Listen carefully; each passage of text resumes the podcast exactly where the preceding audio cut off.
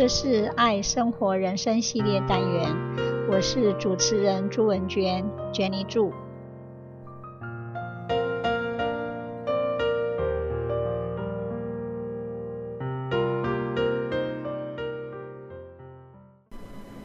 今天我要分享的一篇文章是 Everyone is doing the best that he can. All I know is that my life is better when I assume that people are doing their best. It keeps me out of judgment and lets me focus on what is and not what should or could be. My favorite principle is this simple truth. Everyone is doing the best that he can with the resources he has. Adopting this belief has radically changed my relationship to myself and to others. This idea has been explored by the constellation of religious, spiritual, and wellness practitioners. People are doing the best that they can from their own level of consciousness. At first, it's a hard concept for us to swallow in a culture that constantly urges us to do more, to be better, and to excel.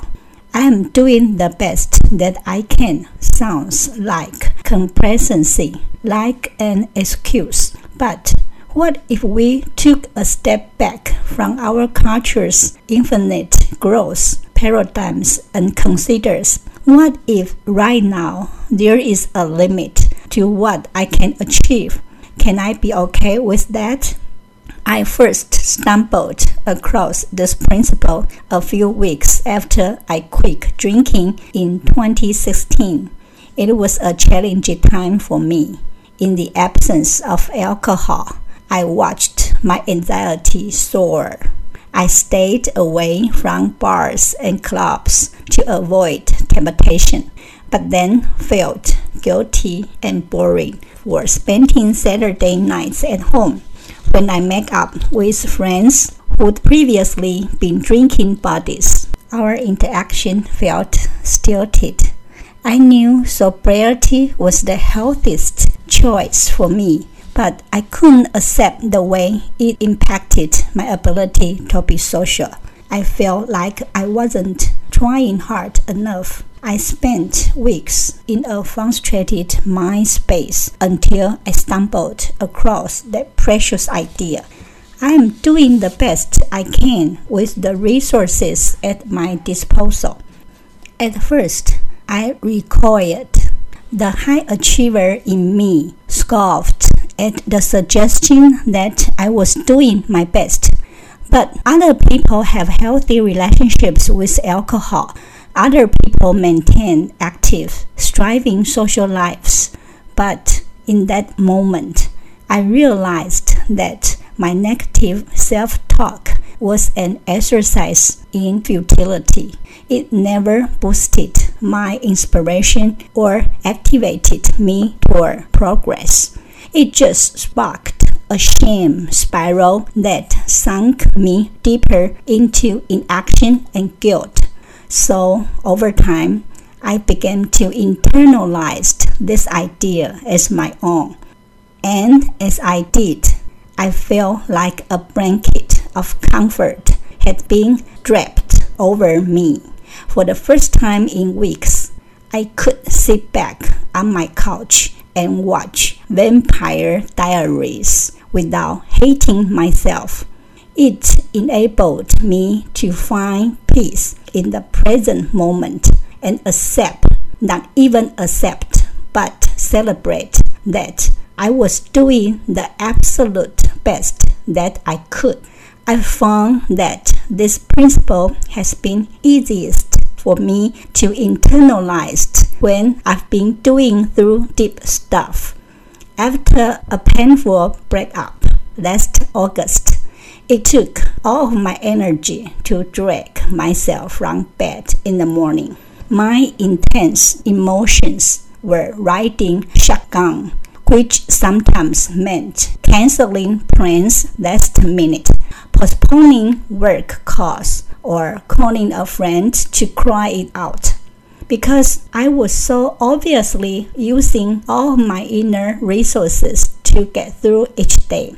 It was easy for me to accept that I was doing the best that I could.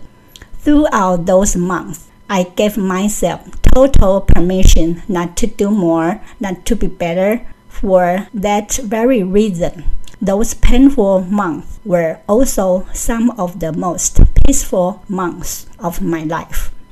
Here's the thing though. We don't have to hit rock bottom in order to show ourselves compassion. We don't need to be heartbroken, sheltered, or at wit's end. Maybe we're just having a rough day.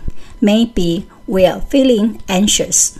Our abilities in any given moment depend entirely on our inner resources.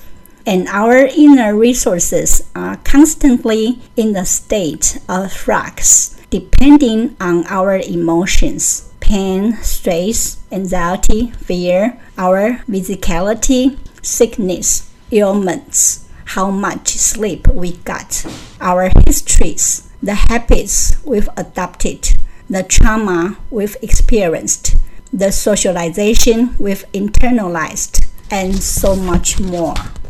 When we consider everything that affects our ability to show up as we'd like to be, we realize how narrow minded our negative self talk is. We also begin to understand that everyone comes from a widely complex, diverse array of experiences, and that comparisons among us are useless. Consider how this idea can be applied in some more challenging situations. Number one, the friend who is stuck in a cycle of stagnancy. This goes for anyone who complains about a monotonous cycle in his her life but can't seem to break it. The friend who hates his her job but doesn't leave it. Or the friend who complains about his her partner but won't end his her relationship.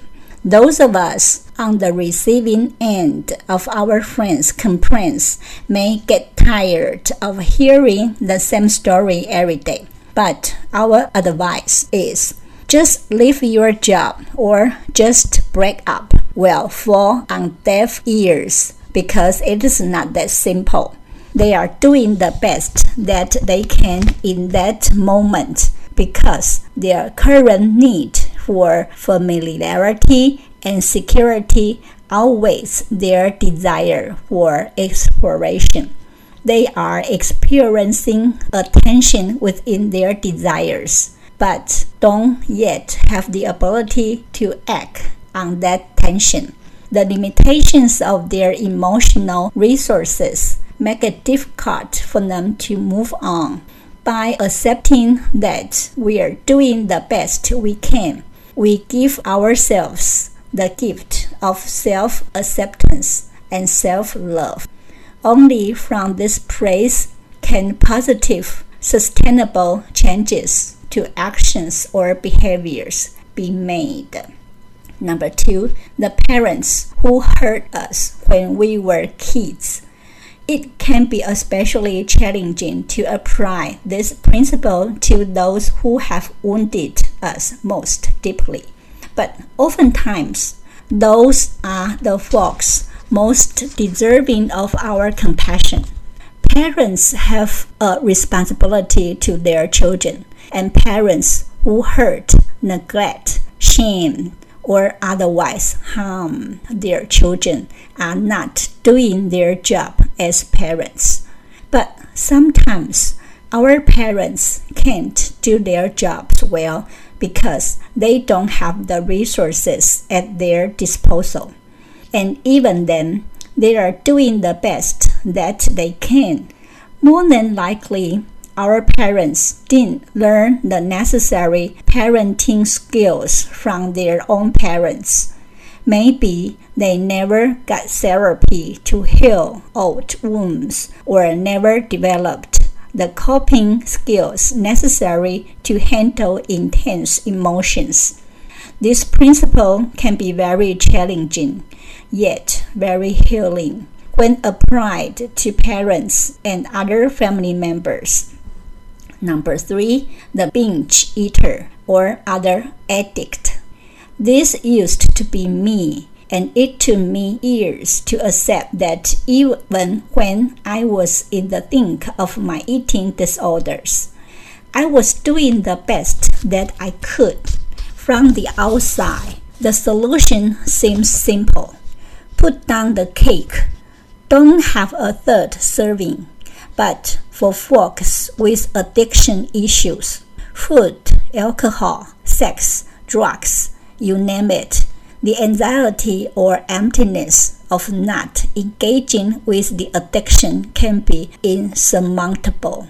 Resisting the impulse to fill an inner void requires extensive resources, including self love, self empowerment, and oftentimes a web of support from friends and family. Folks in the throes of addiction are caught in a painful cycle of indulgence, shame, and self judgment, which makes it all the more difficult to develop the emotional resources necessary to resist the tug of the addiction. But by accepting that they are doing the best they can, they give themselves the gift of self acceptance and self love. Only from this place can we make positive, sustainable changes to our actions or behaviors. It's worth noting our actions have consequences, and when we harm others, we should be held accountable. But simultaneously, we can acknowledge that we are doing the best that we can, even when we fall short in others' eyes. Forgiving ourselves and others is an emotional experience that transcends logic or justice. We can make the conscious choice not to hold ourselves to a constant standards of absolute perfection, believing that we are all doing the best that we can open our hearts to kindness and compassion. It allows us to see one another as humans, flaws and all. Next time you feel frustrated with yourself, stop to consider that maybe, just maybe, you're doing the best that you can. Sit down with a piece of paper and divide it in half on the one side, write down the voices of your inner gremlins. What exactly are they saying?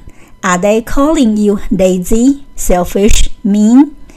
On the second side, consider what inner and external factors affected your actions or decisions. Consider the emotional, physical, historical, and financial obstacles you face as you review your list of obstacles in contrast with your negative self talk. Summon compassion and kindness for your inner self.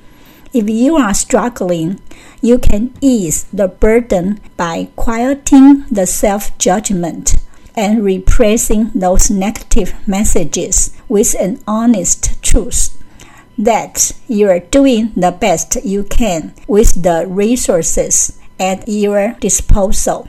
Thank you for sharing.